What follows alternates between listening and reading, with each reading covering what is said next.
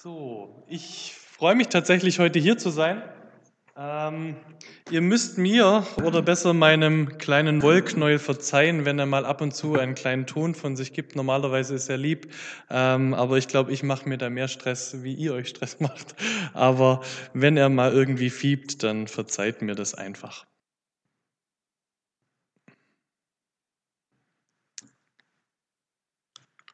Die Folgen der Sünde, dieses Getrenntsein von Gottes Gegenwart, vom ewigen Leben getrennt zu sein, das wunderschöne Paradies verloren zu haben, diese schrecklichen Gewissensbisse, die Frage, ob es jemals wieder so werden wird, wie es einst mal war. Es war wie ein Stein, den sie ins Rollen gebracht hatte und einfach nicht mehr aufhalten konnte. Zuerst war es nur Neugier. Danach hat es sich zu einem Strom der Entschlossenheit entwickelt und sie hat die Frucht genommen. Sie hat nicht nur Gottes Gebot missachtet, sondern auch den Mann verführt, den sie über alles liebte, ihren Adam. Und sie wusste, es wird nicht mehr so werden, wie es einmal war. Doch Gott hat ihr eine Sache gesagt, die ihr wieder Hoffnung gemacht hat. Eine Sache, an die sie sich geklammert hat. Er hat von jemandem gesprochen, der der Schlange den Kopf zertreten werde. Dass eines Tages jemand kommen wird, der alles wieder gut machen wird, der das vielleicht wieder versöhnen wird, dass sie vielleicht mit ihrem Adam wieder im Paradies sein kann. Und ich lade euch ein, dass wir uns diese Verheißung zusammen mal anschauen. Äh, es ist nicht Johannes 3, Vers 16, es ist 1. Mose 3, Vers 16, so kann man sich das vielleicht auch gut merken. 1. Mose 3, Vers 16. Oh, es ist 15. Ha, gut, vergesst meine Eselsbrücke, die ist dann falsch, aber dann seid ihr zumindest mal schon auf der richtigen Seite. 1. Mose 3, Vers 15. Da heißt es, und ich will Feindschaft setzen zwischen dir und dem Weibe und zwischen deinem Nachkommen und ihrem Nachkommen. Der soll dir den Kopf zertreten und du wirst ihn in die Ferse stechen. Das ist ein Text, der uns sehr wohl bekannt ist, aber ich glaube, für Adam und Eva hatte der nochmal eine ganz andere Bedeutung dass wirklich wieder alles gut werden kann, dass sie wieder in Gemeinschaft mit Gott treten können. Und ich bin überzeugt davon, dass Eva sich das von ganzem Herzen gewünscht hat, dass all diese schlaflosen Nächte, all diese Gewissensbisse wieder aufhören können. Ihr könnt da lesen, ich weiß nicht, ob ihr schon mal ein Bild gesehen habt über diesen Text. Ganz viele Künstler haben da Bilder gemalt über diesen Text und der Standardbild ist, wo Jesus dann auf so einem Pferd ist. Er hat dann diese Lanze und er sticht diese Schlange dann, diese Schlange beißt ihn dann hier in die Ferse. Was hier in, im hebräischen Urtext steht, ist aber was ganz anderes. Dieses Wort, wo es heißt, der wird dir den Kopf zertreten, du wirst ihn in die Ferse stechen, das ist eigentlich das Gleiche und das bedeutet beides mal zermalmen, vernichten. Das heißt, das, was Jesus hier erduldet hat am Kreuz, war nicht nur ein kleiner Biss von der Schlange in die Ferse, es hat Jesus alles gekostet. Es hat Jesus zermalmt, so wie er Satan zermalmt hat. Aber jetzt lasst uns mal lesen, wie Eva diese Sehnsucht ausgelebt hat. Wie das in der Praxis vonstatten gegangen ist, was Eva ganz tief wohl in sich drin hatte, diese Verheißung, die Gott ihr mit auf den Weg gegeben hat. Ich lade euch ein, ihr dürft eure Bibeln oder eure Handys aufschlagen. Ähm, in 1. Mose wollen wir jetzt mal den 4 Vers 1 lesen.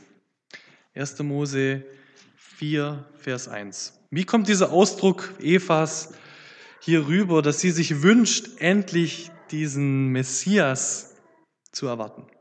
Und da heißt es, 1. Mose 4, Vers 1, und Adam erkannte sein Weib Eva, und sie ward schwanger und gebar den Kain und sprach, ich habe einen Mann gewonnen mit Hilfe des Herrn.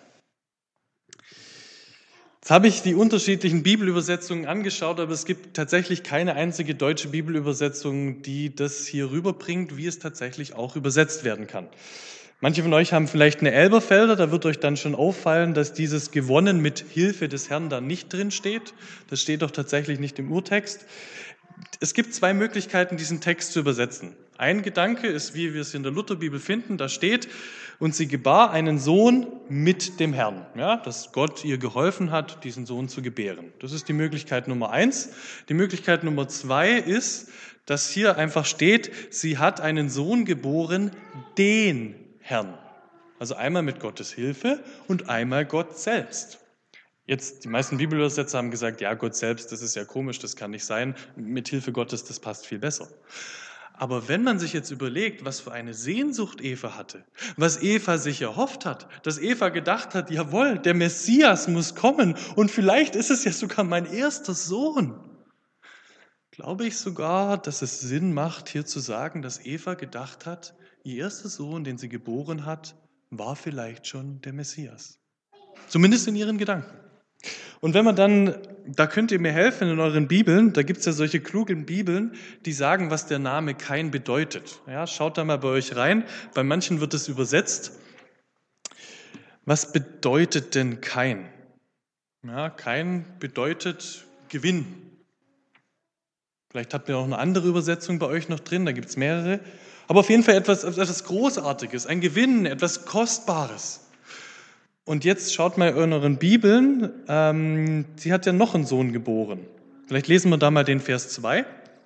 Ähm, danach gebar sie Abel, seinen Bruder, und Abel wurde ein Schäfer, Kain aber wurde Ackermann. Hat jemand in seiner Bibel auch noch drinstehen, was Abel bedeutet? Ja? Das bedeutet eigentlich Windhauch und wenn ihr das Predigerbuch schon gelesen habt, das ist genau die gleiche Aussage, wie der Prediger sagt, wenn er sagt Nichtigkeit der Nichtigkeiten. Alles ist ein Haschen nach Wind. Das ist das gleiche Wort. Da sagt er eigentlich Avel, Avel. Das heißt, den einen Sohn nennt sie Gewinn, Kostbarkeit und den anderen Sohn nennt sie eigentlich Nichtigkeit, nichts, Windhauch, wertlos. Ähm, Ihr spürt hier schon ein bisschen an den Namen der beiden Söhne, wen sie wohl bevorzugt hat. Und wer in ihrer Gedankenwelt tatsächlich der wertvollere und der bessere Sohn gewesen ist. Wahrscheinlich in ihren Gedanken der Messias. Wenn ihr euch den Vers 2 dann nochmal anschaut, dann merkt ihr auch, danach gebar sie Abel seinen Bruder. Also Abel wird definiert über seinen Bruder. Jetzt versucht euch mal für einen Moment in den Abel rein zu versetzen. Versucht euch vorzustellen, ihr werdet gerufen, Nichtigkeit, komm her. Windhauch, hör auf zu spielen. Und dann Gewinn, komm zu deiner Mutter. Was wird es mit euch gemacht haben, wenn du dein Leben lang so gerufen wirst? Ich glaube, die Spannungen in der Familie und unter den Brüdern, die war eigentlich schon vorprogrammiert. Und vielleicht ist es ähnlich wie in der Josefsgeschichte, dass die Eva den Kain ein bisschen bevorzugt hat. Und wenn wir jetzt den Gedanken nehmen, dass Eva diese unglaublich starke Hoffnung hatte, dass eigentlich schon ihr erster Sohn, das muss doch der Messias sein, das muss doch der sein, der alles wieder gut macht. Für Eva war das keine bloße Theorie, dass Jesus irgendwann wiederkommt. Gut, bei ihr ist er noch nicht wiedergekommen, aber dass der Messias kommt. Für sie war es in ihrem praktischen Leben anwesend. Und jetzt möchte ich dich fragen, ist es in deinem täglichen Glaubensleben tatsächlich ein Unterschied oder anwesend, dass du sagst, dass Jesus bald oder dass Jesus wiederkommt? Macht es bei dir einen Unterschied? Ich muss euch ganz ehrlich sagen, in meinem Alltag ist es nicht immer so und ich glaube eher meistens nicht so. Und ich frage mich tatsächlich, warum. Und ich frage mich auch, was, was kann man tun? Und ähm, ich, ich habe mal eine Geschichte gehört von einem Freund von mir, dessen Opa eine Gewohnheit hatte, die finde ich unglaublich beeindruckend. Das war ein sehr, sehr alter Mann. Der hatte so einen Gang und da war ein Teppich und den ist er immer auf und ab gelaufen. Und äh, mein Freund hat ihn dann mal gefragt, Opa, was machst du denn da? Das ist doch langweilig, da immer hin und her zu laufen. Und hat er gesagt, nein, das ist nicht langweilig. Ich stelle mir vor, was ich im Himmel alles mit Jesus erleben werde. Fand ich eine super Aussage. Und ich glaube tatsächlich, deswegen vielleicht auch freuen wir uns nicht so auf den Himmel, weil vielleicht der Blickwinkel ein anderer ist. Was würdest du gerne im Himmel erleben? Was würdest du mit Jesus unternehmen?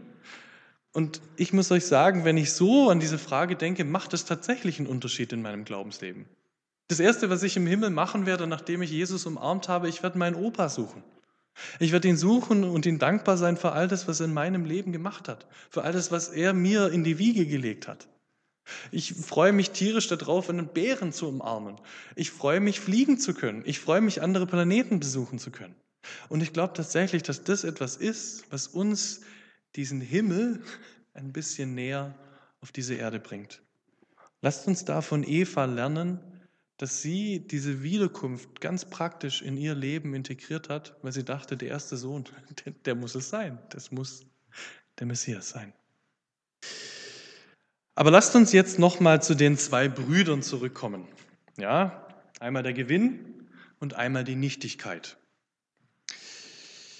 Jetzt geht die Geschichte weiter und mit diesem Teil möchte ich eigentlich nicht so viel Zeit verbringen, weil das eher ein theologisches Problem ist. Wir werden es kurz nur anschneiden. Ähm, das ist 1. Mose 4 und da die Verse 3 bis 5. Es begab sich aber nach etlicher Zeit, dass Kain dem Herrn Opfer brachte von des Früchtenfeldes. Und auch Abel brachte von seinen Erstlingen seiner Herde von ihrem Fett. Und der Herr sah gnädig an Abel und sein Opfer aber Kain und sein Opfer sah er nicht gnädig an. Da ergrimmte Kain sehr und senkte finster den Blick. Warum? Ist Gott hier bevorzugend? Sagt Gott, okay, ähm, den Abel, den habe ich gern, aber den Kain, den mag ich nicht? Wo ist das Problem? Beide haben an Gott geglaubt, beide haben einen Altar gebaut, beide haben ein Opfer dargebracht. Warum mag er den einen und dem anderen sein Opfer nicht? Wenn wir in den Text schauen, dann finden wir vielleicht schon ein paar Nuancen, dass es Abel vielleicht ein bisschen ernster mit der Geschichte genommen hat wie Kain. Es heißt in Vers 3, es begab sich aber nach etlicher Zeit, dass Kain ein Opfer brachte. Es kann jetzt sein, dass er es regelmäßig getan hat. Das macht den Anschein, dass er es nicht so regelmäßig getan hat, weil hier nach etlicher Zeit steht. Beim Abel steht, dass er das Beste, den Erstling brachte, steht beim Kain nicht. Aber ich glaube tatsächlich, dass der wahre Grund sogar noch ein bisschen tiefer steckt. Versucht euch jetzt mal in die Situation Kains reinzuversetzen. Eure Mutter wird euch wohl bevorzugt behandelt haben, besser wie den anderen Bruder. Wahrscheinlich wird sie auch den Gedanken an ihn weitergegeben haben, dass er der Messias sein könnte, dass er der ist, der sie vielleicht von den Sünden erlöst. Vielleicht ist er der, der der Schlange den Kopf zertritt.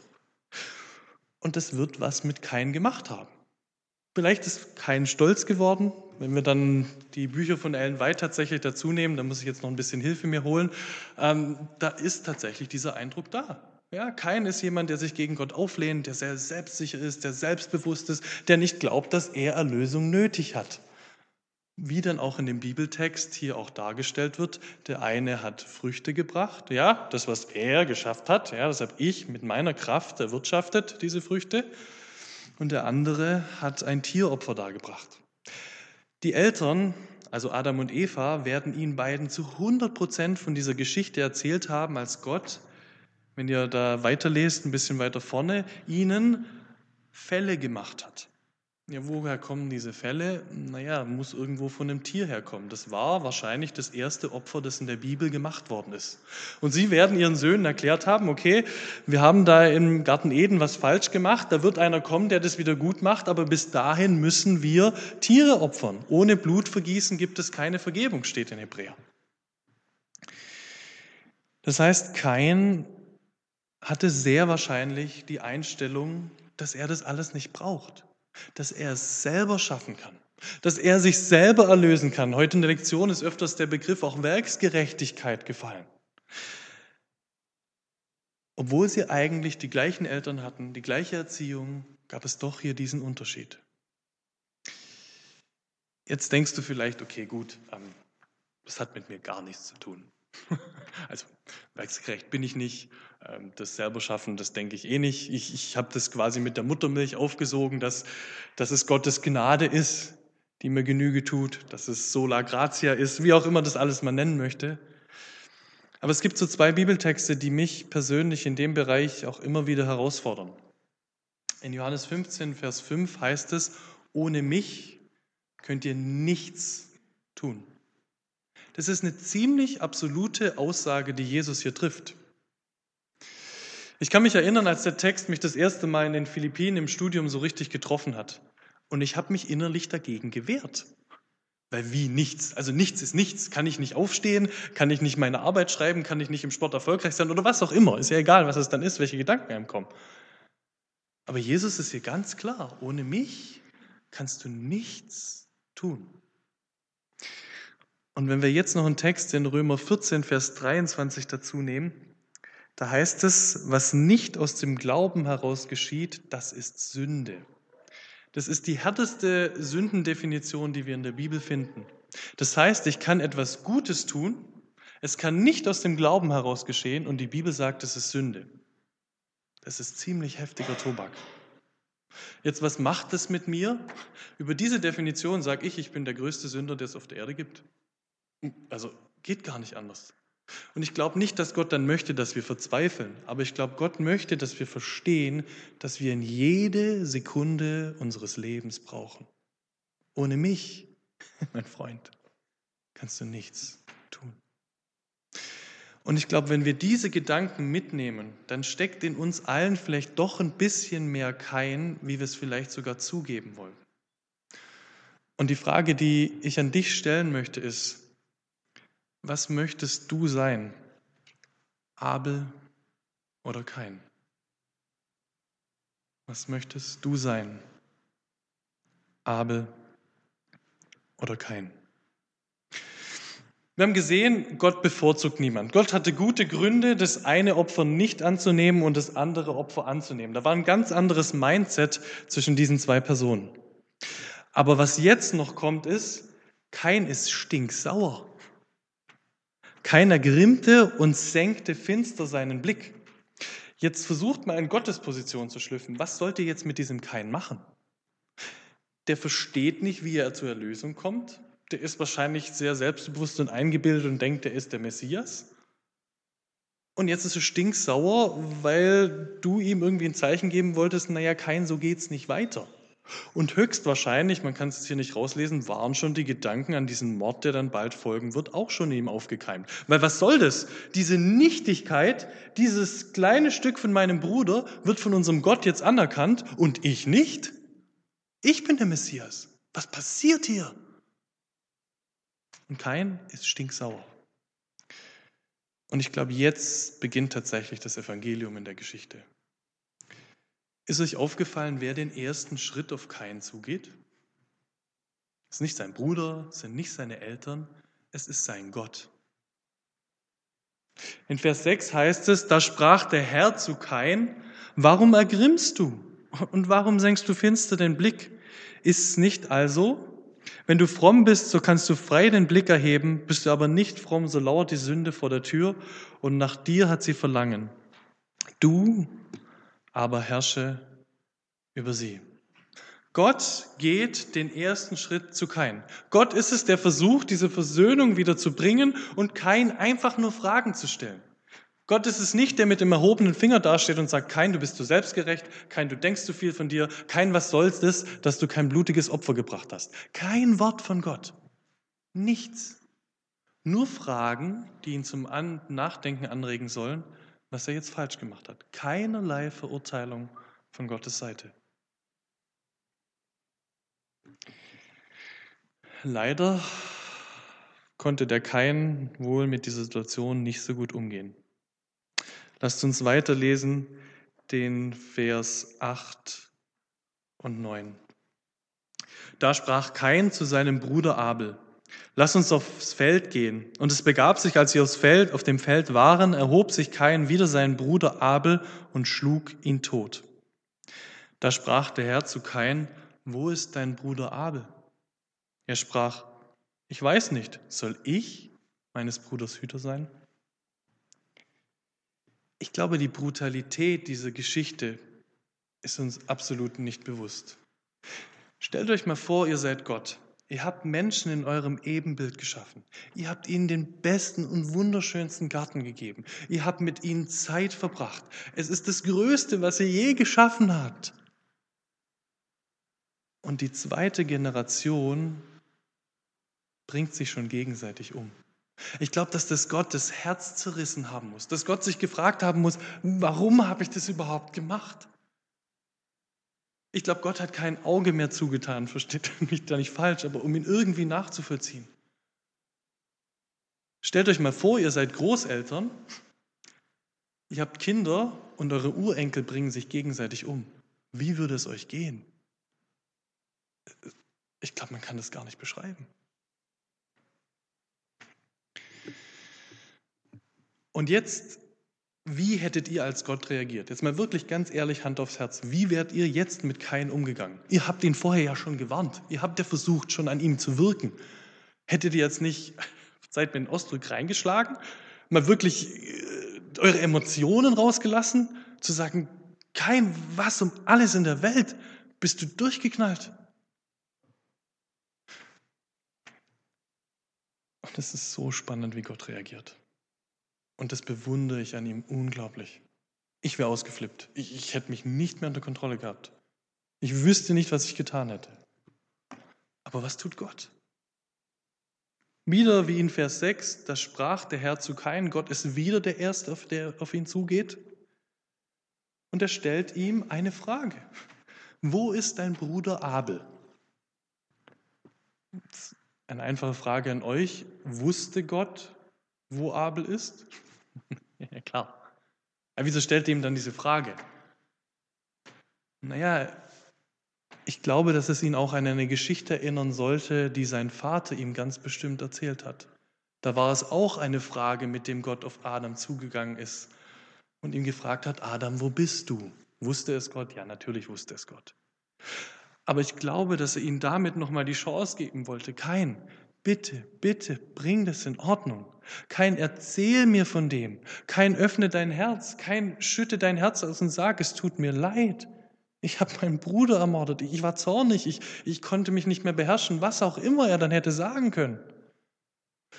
Und jetzt ist seine Antwort eigentlich ein Schlag ins Gesicht gegenüber Gott. Er sagt, soll ich meines Bruders Hüter sein? Es ist schade, dass man jetzt nicht sagen, äh, hören kann, wie er diesen Satz betont hat. Aber wenn wir in die Bibel schauen, zum Beispiel Psalm 121 sagt, der Hüter Israels schläft und schlummert nicht. In Jeremia finden wir auch die Aussagen, dass eigentlich Israel der Hüter, äh, Gott der Hüter für Israel ist. Das heißt, dieser Gedanke, dass Gott der Aufpasser von seinen Kindern ist, der Hüter, der war da. Kann es sein, dass kein hier sich über Gott lustig macht? Bin ich meines Bruders Hüter? Gott, hättest du nicht auf den aufpassen sollen? Es ist unglaublich. Also es spitzt sich zu. Er will seine Schuld nicht eingestehen. Er äh, redet mit Gott und ihm müssten eigentlich die Tränen kommen, dass er etwas falsch gemacht hat und er macht sich in dem Moment wahrscheinlich sogar noch über Gott lustig. Ja, was um alles in der Welt soll Gott denn jetzt noch tun, um diesen Menschen zu retten? Und ich lade euch ein, dass wir die Geschichte weiterlesen gemeinsam. In Vers 10 und 11, da kann Gott dann, nein, was heißt, er kann nicht mehr, aber dann kommen auch die Emotionen aus ihm raus. Er sprach, was hast du getan? Die Stimme des Blutes deines Bruders schreit vor mir von der Erde. Und nun, verflucht seist du auf der Erde, die ihr Maul hat aufgetan und deines Bruders Blut von deinen Händen empfangen. Ich lese noch Vers 12. Wenn du den Acker bebauen wirst, soll er dir hinfort seinen Ertrag nicht geben. Unstet und flüchtig sollst du sein auf Erden. Ich glaube, Gott konnte hier nicht mehr anders, wie kein durch diese Strafe zu sagen, es war nicht okay, was du getan hast, kein. Das kann nicht in der Menschheitsgeschichte einfach so weitergehen, dass ihr euch gegenseitig umbringt. Das ist auch interessant, er wird wahrscheinlich sein Leben lang, und wahrscheinlich war das von Gott auch so beabsichtigt, darüber nachdenken, was auf die Erde eines Tages geflossen ist, weil diese Erde ihm nicht lange die Frucht geben wird und er ständig weiterziehen muss. Das heißt, auch hier gibt ihm Gott wieder die Möglichkeit zu umkehren, zu sagen, es tut mir eigentlich leid. Und jetzt kommt der Oberhammer. Der liebe Kain also irgendeine Sicherung muss bei dem durchgebrannt sein. Wenn ihr jetzt das nochmal aus Gottes Perspektive sieht, er will seine Schuld nicht eingestehen. Er hat sein Geschöpf umgebracht. Er hat seinen eigenen Bruder getötet. Es gab noch nie vorher einen Mord. Sowas kannten die gar nicht. Und jetzt wagt es der Kain noch zu sagen, wenn ihr hier Vers 13 lest, Kain aber sprach zu dem Herrn, meine Strafe ist mir zu schwer, als dass ich sie tragen könnte. Ja, jetzt auf einmal sagt er, ja, okay, also ich gestehe nicht meine Schuld ein, aber die Strafe, die will ich nicht haben. Also selbst dann wäre mir als Gott die Hand ausgerutscht, ich kann es euch nicht anders sagen. Er redet dann noch weiter mit Gott, Vers 14. Siehe, du treibst mich heute vom Acker und ich muss vor deinem Angesicht mich verbergen und muss unstet und flüchtig sein auf Erden, so wird's mir gehen, dass mich totschlägt, wer mich findet. Also jetzt bekommt er langsam Angst, kommt mit dieser Angst zu Gott. Wenn ihr aufmerksam gelesen habt, hat Gott nie gesagt, dass er sich vor seinem Angesicht verbergen muss. Das ist etwas, was kein hier rein interpretiert. Dass er sagt, ich darf ja nicht mehr, mehr mit dir reden, ich darf ja nicht mehr, mehr in dein Angesicht treten. Hat Gott nie gesagt. Und jetzt tut etwas Gott, was Bände über seine Liebe spricht. Auf gut Deutsch eigentlich hätte man sagen können, kein, das ist jetzt dein Problem. Aber was tut Gott in Vers 15? Aber der Herr sprach zu ihm, nein, sondern wer kein Tod schlägt, der soll siebenfältig gerecht werden. Und der Herr machte ein Zeichen an Kain, dass ihn niemand erschlüge, der ihn fände. Wenn ihr jetzt eure Konkordanz zur Hand nehmen würdet und dieses Zeichen in der Bibel nachschlagen würdet, dann würdet ihr etwas Phänomenales feststellen. Im Griechischen heißt dieses, äh, im Griechischen sage ich schon, im Hebräischen heißt dieses Wort Ot. Ja, kann man sich vielleicht mal merken. Ot steht für Zeichen in der Bibel und da gibt es ja noch mehrere Zeichen in der Bibel. Ja, das nächste Zeichen, das es gibt, ist dann der Regenbogen, dann gibt es die Beschneidung und dann geht es immer so weiter. Und diese Zeichen haben immer eine direkte Verbindung mit einem Bund, den Gott mit Menschen schließt. Ja, Regenbogen mit Noah, Beschneidung mit Abraham. Das heißt, den ersten Bund, den Gott in der Bibel schließt, ist mit einem selbstgerechten, nicht vergebungsbereiten ersten Mörder der Menschheitsgeschichte. Und das ist Gottes Charakter. In der Theologie sagt man, wenn ein Wort zum ersten Mal in der Bibel vorkommt, soll es erklären, wie es sich später entfaltet. Und ich könnte keine bessere Geschichte für einen Bund finden in der Bibel wie diese. Weil das ist genau das, was wir auf einer anderen Ebene hoffentlich genauso mit Gott tun. Wir alle haben einen Bund mit Gott geschlossen. Aber ganz ehrlich, wir bringen hoffentlich niemanden um, aber wir versagen auch täglich in diesem Bund. Aber Gott sagt, selbst wenn du immer wieder versagt, selbst wenn du der erste Mörder in der Weltgeschichte wärst, mein Bund mit dir bleibt bestehen. Egal was kommen mag. Und Gott wusste, wenn er die Geschichte dann weiterlest, sofort in Vers 16 heißt es, so ging kein weg vom Angesicht des Herrn. Dann gründet er die Städte und dann kommen all die schrecklichen Nachkommen, die den Männern Gottes dann das Leben schwierig machen, kommen aus Kain raus. Gott hat es alles gewusst. Und dennoch hat er sich dafür entschieden, diesen Kain zu bewahren und zu beschützen. Gott hat eine unbändige Liebe. Eine unbändige Liebe und den ersten Bund, den Gott in der Bibel geschlossen hat, war mit dem ersten Mörder der Menschheitsgeschichte. Was sagt es mir heute? Ich weiß nicht, ob es dir manchmal auch so geht. Dass du denkst, okay, jetzt habe ich wieder das getan, jetzt habe ich Gott versprochen, ich mache es nie wieder und dann habe ich es halt doch wieder gemacht. Und irgendwann bist du an einem Punkt, dass du sagst, kann mich Gott jetzt überhaupt noch annehmen? Kann er überhaupt noch diesen Bund mit mir halten? Bin ich überhaupt noch gut genug? Vielleicht kommen die Gedanken bewusst, vielleicht aber auch unterbewusst. Und 100 Prozent ist es Satan, der dir das auch noch einredet. Dann denk an diese Geschichte mit Kain und Abel. Ich wage zu behaupten, dass niemand von euch einen Menschen umgebracht hat. Aber Gott hat diesen Kain geliebt und er hat seinen Bund mit ihm gehalten, nach all dem, was er getan hat und nicht einen Schritt auf Gott zugegangen ist, sondern ihm eigentlich noch ins Gesicht gespuckt hat. Wie viel mehr, der du Gottes Kind bist, der versucht, diese Beziehung irgendwie zu suchen, der sich manchmal vielleicht schwer tut, wie viel mehr liebt dich Gott? Gott hat dir zugerufen, ich habe dich je und je geliebt. Erlaubt mir, dass wir noch einen ganz kleinen Blick auf den Abel werfen. Abel sagt in der ganzen Bibel kein einziges Wort. Er ist wirklich wie ein Windhauch. Er war nicht lange da und danach ist er wieder weg. Aber Abel wird in der Bibel geehrt wie wenige Menschen in der Bibel. Wenn ihr Hebräer 11 aufschlagt, ist er in der Glaubenshalle mit all den großen Glaubenshelden aufgelistet. Ich würde nicht mit Abel gerne tauschen. Ich stelle mir das nicht schön vor, von meinem Bruder umgebracht zu werden. Aber Gott hat seinem Leben einen Sinn gegeben. Und ich bin fest davon überzeugt, dass alle Märtyrer in der Menschheitsgeschichte, heute gibt es es weniger, oder zumindest nicht in Deutschland, in anderen Ländern schon, an die Geschichte Abel gedacht haben.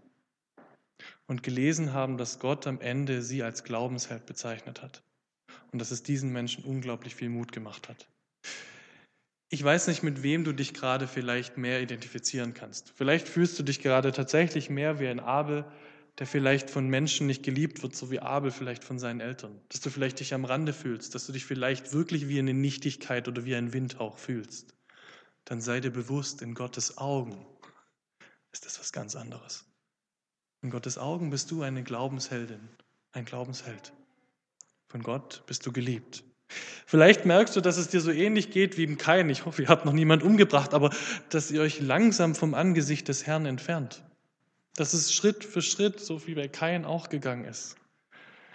Dann sei dir bewusst, dass Gott dich nicht im Stich lässt und dir Gott hinterherläuft. Und du vielleicht auch wieder diesen Bund mit deinem Gott erneuern möchtest. Möge Gott uns dabei segnen. Amen.